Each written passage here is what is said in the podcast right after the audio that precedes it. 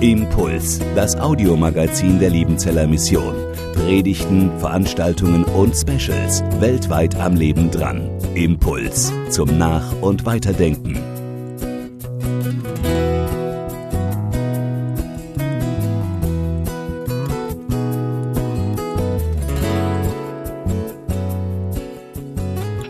Freude. Unter dieses Leitwort möchte ich diese letzte Predigt unserer Bekehrungsreihe stellen. Denn Freude, das ist die Folge der Bekehrung. Wenn sich ein Mensch bekehrt, dann ist Freude im Himmel.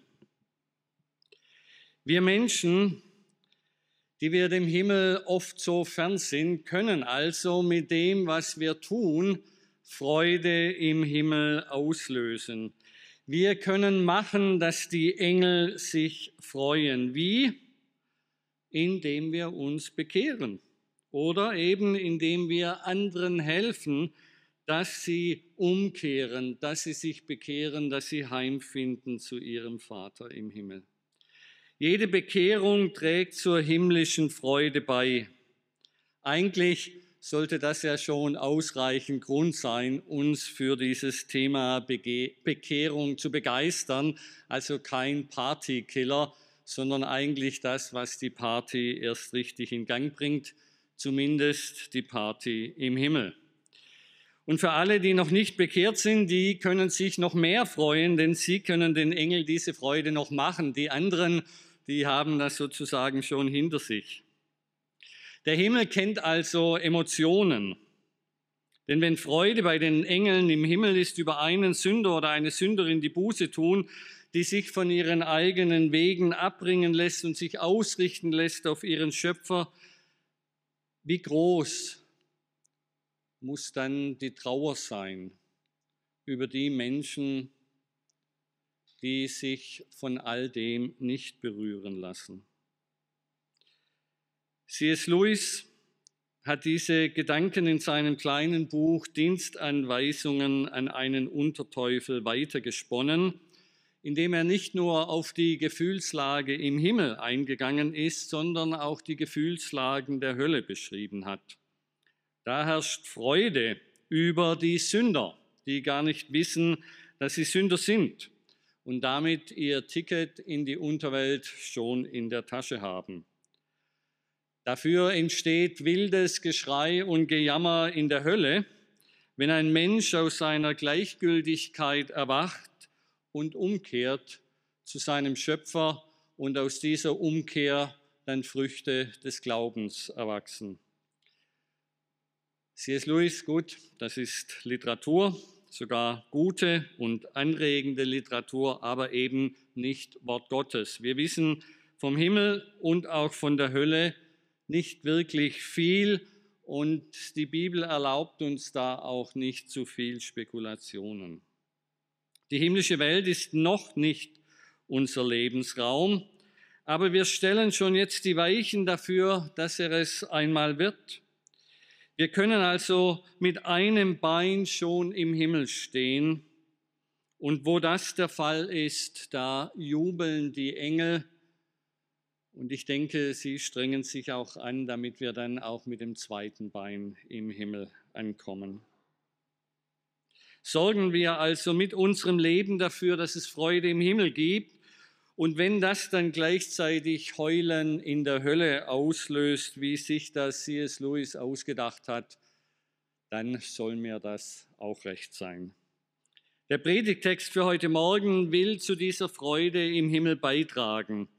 Es sind die letzten Verse des Jakobusbriefes und es sind zugegebenermaßen seltsame Verse für das Ende eines Briefes. Das ist so ganz anders als das, was wir von den Paulusbriefen gewohnt sind. Jakobus fängt seinen Brief an, so wie wir das auch bei Paulus kennen. Er stellt sich vor als Knecht Gottes und des Herrn Jesus Christus. Er schreibt dann die zwölf Stämme in der Zerstreuung, also Absender, Empfänger, alles, wie es sich gehört. Aber am Schluss, da fehlen die Grüße, da fehlt alles Persönliche. Da geht es plötzlich um Bekehrung und Sünde. Meine Brüder, und damit meint er selbstverständlich die ganze Gemeinde, also auch die Schwestern, wenn jemand unter euch abirrt von der Wahrheit und jemand bekehrt ihn, der soll wissen, wer den Sünder bekehrt hat von seinem Irrweg, der wird seine Seele vom Tod erretten und er wird eine Menge von Sünden bedecken. Was verdirbt die Freude im Himmel?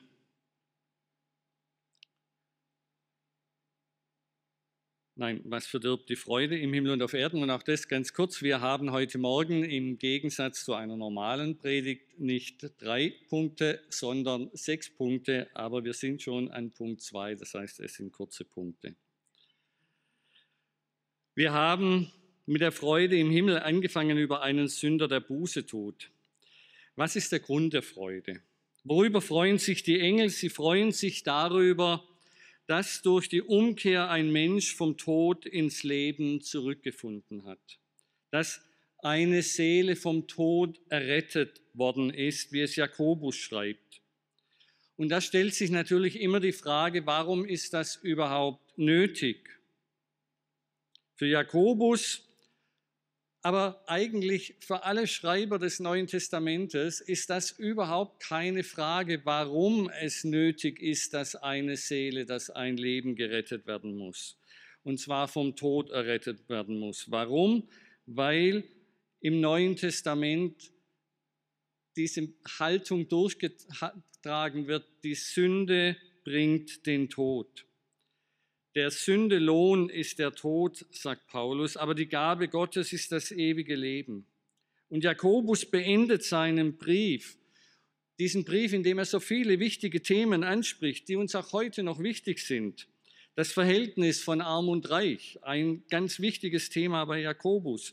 Das richtige Reden untereinander und miteinander. Das Vermeiden von Zorn. Der Umgang mit Krankheit unmittelbar vor unserem Predigtext. Wie soll man beten? Alles Themen, die wichtig sind. Aber am Ende bei diesem Brief, als letztes Wort steht ein Wort Sünde.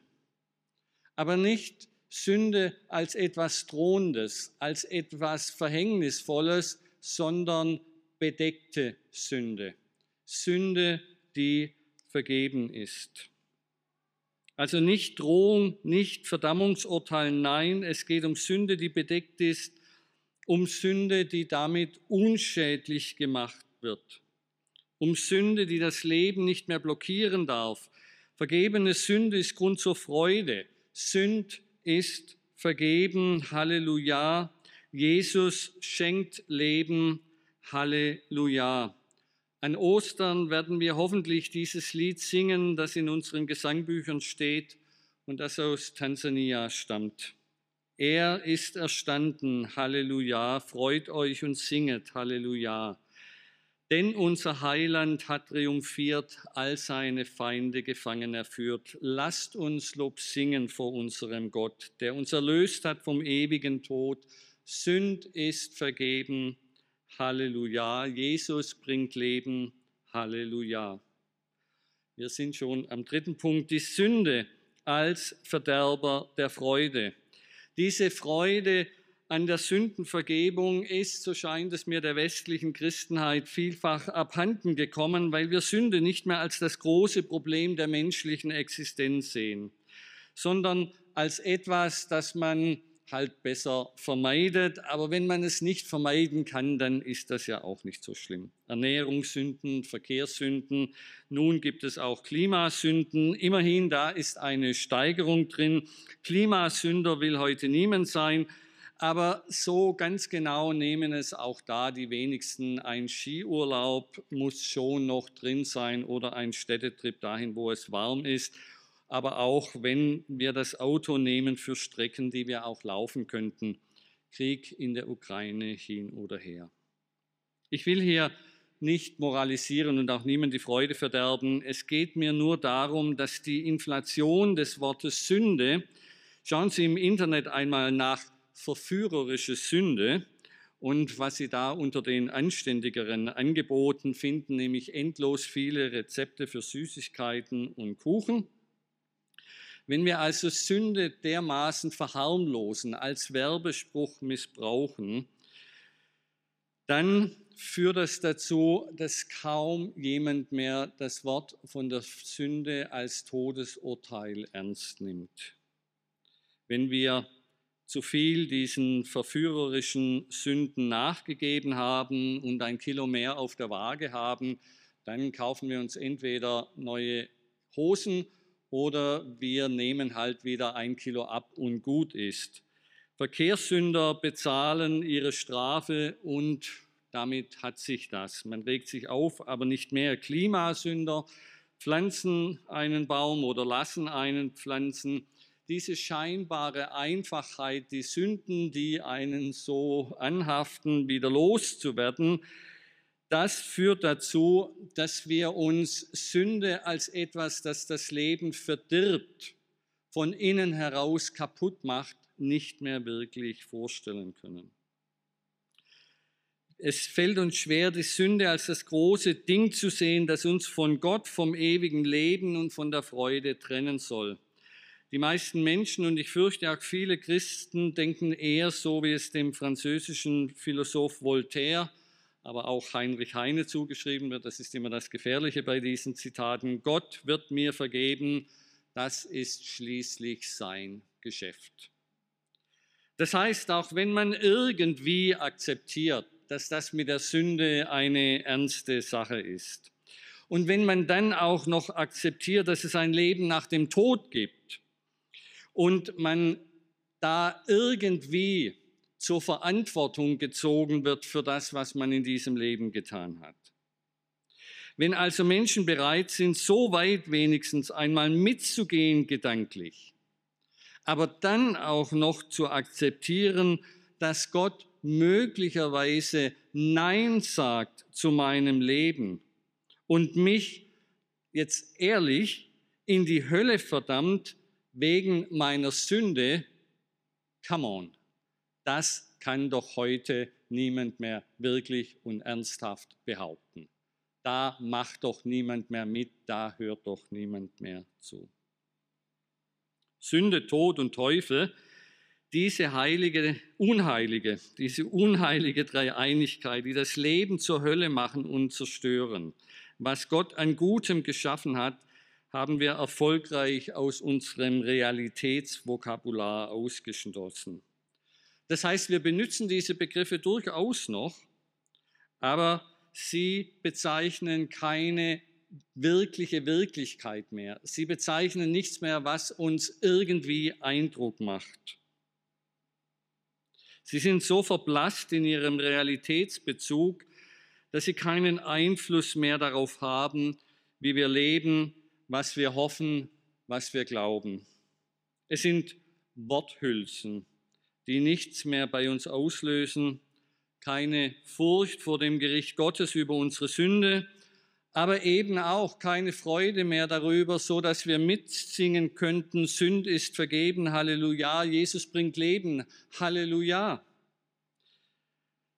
Dafür, dabei ist Sünde das große Thema der Bibel von Anfang an.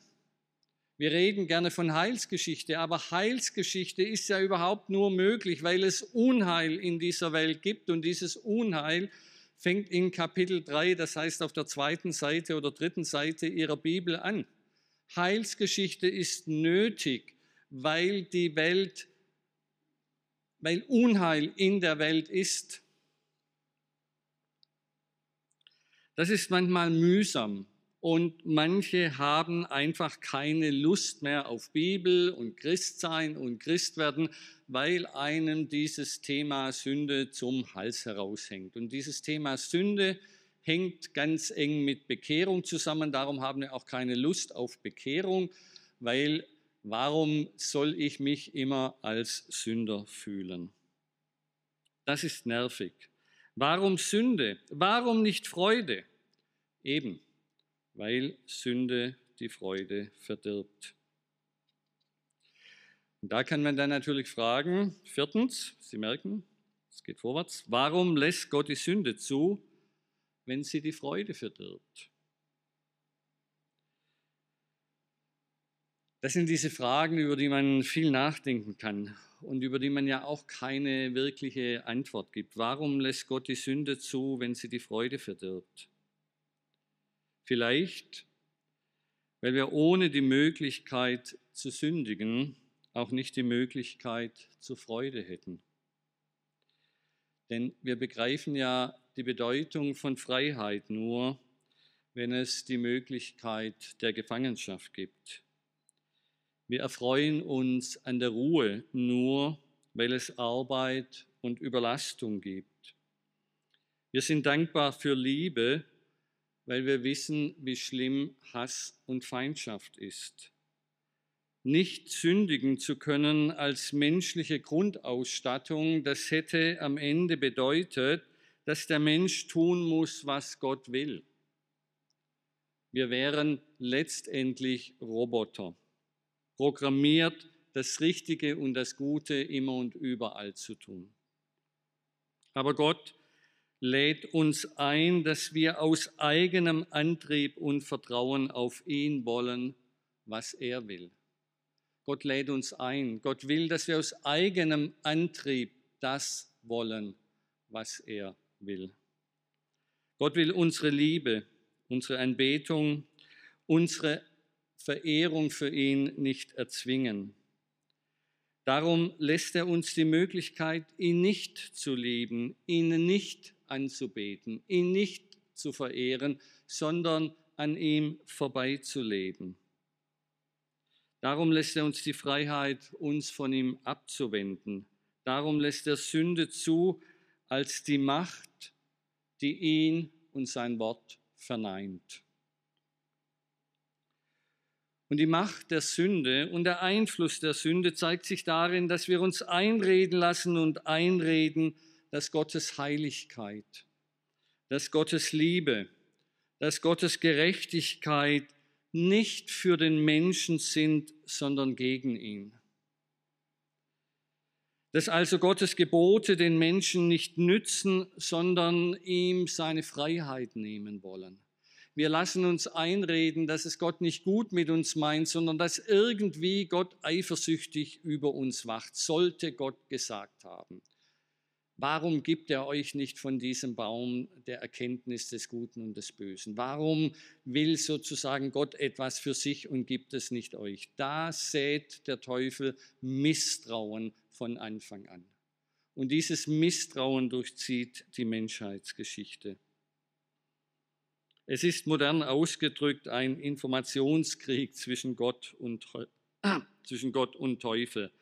Was Gott gut nennt, erklärt der Teufel für böse. Vielleicht müssen wir einmal eine Schwarzbrotreihe zum Thema Sünde machen, um diese unbekannte böse Macht besser zu verstehen. Denn ich merke beim Predigen selbst und auch in der Vorbereitung für diese Predigt, wie schwer es ist, für Sünde eine Sprache zu finden, ohne in dieses trockene Theologengerede abzugleiten, ohne einfach Formeln zu wiederholen, die wir alle schon gehört haben, die uns aber nicht mehr treffen. Es wäre sozusagen eine Hausaufgabe an uns allen, darüber nachzudenken, wie man angemessen, und angemessen heißt gegenüber der biblischen Offenbarung und gegenüber den Menschen, denen wir etwas von Vergebung und Erlösung von Jesus erzählen wollen, also wie wir in dieser doppelten Weise angemessen von Sünde reden können, ohne dass Sünde so banal wird, Verkehrssünder. Denn wenn wir nicht mehr von der Sünde reden, dann hängt auch die Rede von der Bekehrung in der Luft. Wir kommen zum fünften Punkt. Bekehrung und Sünde. Und da ist mir jetzt wichtig, weil ich gerade so sehr die Sünde betont habe und weil Jakobus so sehr die Sünde betont, dass wir uns eines deutlich machen. Sündenerkenntnis ist nicht der notwendige erste Schritt zur Bekehrung. Das ist etwas, das im Pietismus, in der üblichen Evangelisationspraxis, geistliche Gesetze, alle diese Schaubilder, die manche von uns seit der Kinderkirche gesehen haben, da wird immer der Weg zu Gott, ist immer ein Weg über Sündenerkenntnis. Ich erkenne meine Sünde, ich bereue meine Sünde, es tut mir leid, ich bitte Jesus um Vergebung und alles wird gut. Das ist, und das ist hoffentlich in dieser Reihe deutlich geworden, eher die Ausnahme und nicht die Regel, wie Menschen in der Bibel sich bekehren und umkehren.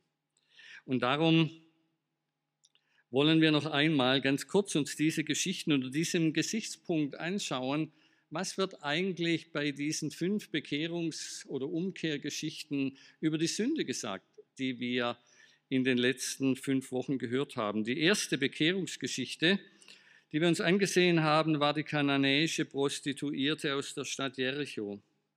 Sie war bereit, sich auf, Gottes, auf Israels Seite zu schlagen und sich Israels Gott anzuschließen. Das müsste jetzt ja eigentlich kommen. Regie, gut, danke und sich auf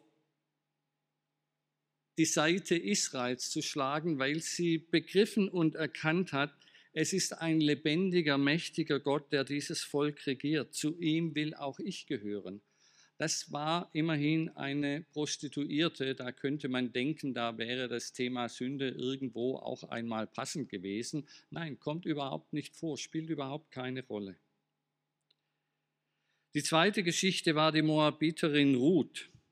Sie erfährt vom Gott Israels durch ihre Schwiegermutter aus Israel und möglicherweise auch durch ihren Mann. Und deren Vorbild war offenbar so eindrucksvoll, dass Ruth das Leben als Witwe in einem fremden Land dem Verbleib in der eigenen Heimat vorzog, weil sie zu diesem Gott und seinem Volk gehören wollte, zu dem auch ihre Schwiegermutter gehörte und ihr Mann gehört hat. Vielleicht war es auch anfangs nur eine Verpflichtung, ihre Schwiegermutter nicht im Stich zu lassen. Das wissen wir nicht. Aber sie sucht und findet Zuflucht unter den Flügeln des Gottes Israel. Und sie wird, übrigens Rahab, von der wir gerade gehört haben, auch Stammmutter von David und von Jesus. Auch in dieser Geschichte nichts von Sünde.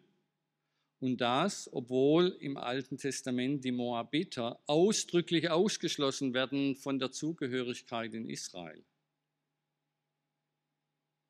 In beiden Geschichten kommt Sünde als Grund für die Bekehrung nicht vor. Erst unsere dritte Geschichte vom Propheten Asaria und Judas König Asa handelt von der Sünde des Götzendienstes, die Gottes Segen blockierte. Hier hören wir, dass das Volk umkehrte in den Bund mit Gott und daraus erwuchs eine lange Friedenszeit, die erst endete, als in einer politischen Krise der König sein Vertrauen mehr auf irdische Heere als auf Gottes Hilfe setzte. Wir kamen dann als nächstes ins Neue Testament, in das Haus eines hohen Steuerbeamten, Zachäus mit Namen, und der galt vor allem in den Augen der anderen als Sünder. Denn so die häufige Annahme, wer viel mit Geld zu tun hat, der bleibt nicht unschuldig, Geld verführt. Was, das, was Zachäus wirklich war und ob er Geld veruntreut hat, das wissen wir gar nicht. Das steht auch nicht da. Es sagt nur, wenn ich Unrecht getan habe, gebe ich es vierfach zurück. Aber dieses wenn ist so formuliert, dass das nicht bedeutet, es muss so sein, sondern ich überlege. Entscheidend ist, es kommt in dieser Geschichte nicht darauf an, dass Zachäus zuerst seine Sünde bekennt, denn diesem Haus ist Heil widerfahren, weil Jesus diesen Mann angesehen hat, weil Jesus bemerkt hat, dieser Mann sucht etwas, dieser Mann braucht etwas und Jesus ruft ihn vom Baum herunter und kehrt in sein Haus ein. Jesus hat Zachäus angesehen und das hat sein Leben verändert, sein Herz verändert, sein Verhältnis zu Besitz verändert, seinen Umgang mit Menschen verändert. Aber im Mittelpunkt steht nicht, dass Zachäus erst seine Sünde bekennen müsste. Nein, im Mittelpunkt der Geschichte steht die liebende Aktion von Jesus und darauf reagiert Zachäus. Und dann letzte Woche schließlich war es Paulus, der im Mittelpunkt stand. Der Mann, der von sich behaupten konnte, dass er im Hinblick auf das Gesetz untadelig war. Volker Geckle hat das sehr deutlich gemacht, dass es nicht das schlechte Gewissen hat, das ihn zu Jesus getrieben hat. Ganz im Gegenteil, er hat die Anhänger von Jesus mit gutem Gewissen verfolgt, weil er in diesem Jesus einen Lästerer des Gottes Israel sah. Paulus ist mit gutem Gewissen an Gott schuldig geworden und er hat es nicht einmal gemerkt und darum ist ein gutes Gewissen keine Garantie dass unser Leben vor Gott bestehen kann. Paulus wurde von Jesus überwunden durch eine Erscheinung, die ihn etwas sehen und begreifen ließ von dieser Herrlichkeit Gottes, die in Jesus Mensch geworden war. Und dann folgt die Beauftragung zu seinem Dienst als Apostel an die Völker. Und auch da wird deutlich, Paulus wird nicht zuerst gedemütigt. Er muss nicht zuerst ein langes Sündenbekenntnis sagen. Das ist nicht das Entscheidende an diesem Text, sondern Gott will diesen Eiferer, Gott will diesen Fanatiker, diesen Mann, der bereit ist, alles einzusetzen, der will diesen Mann mit seinen Stärken in seinen Dienst holen. Jesus will die starken Seiten von Paulus, seine Tatkraft, seinen Mut, seine Entschlossenheit, seine völlige Hingabe an Gott, seine Gelehrsamkeit und sein theologisches Vermögen.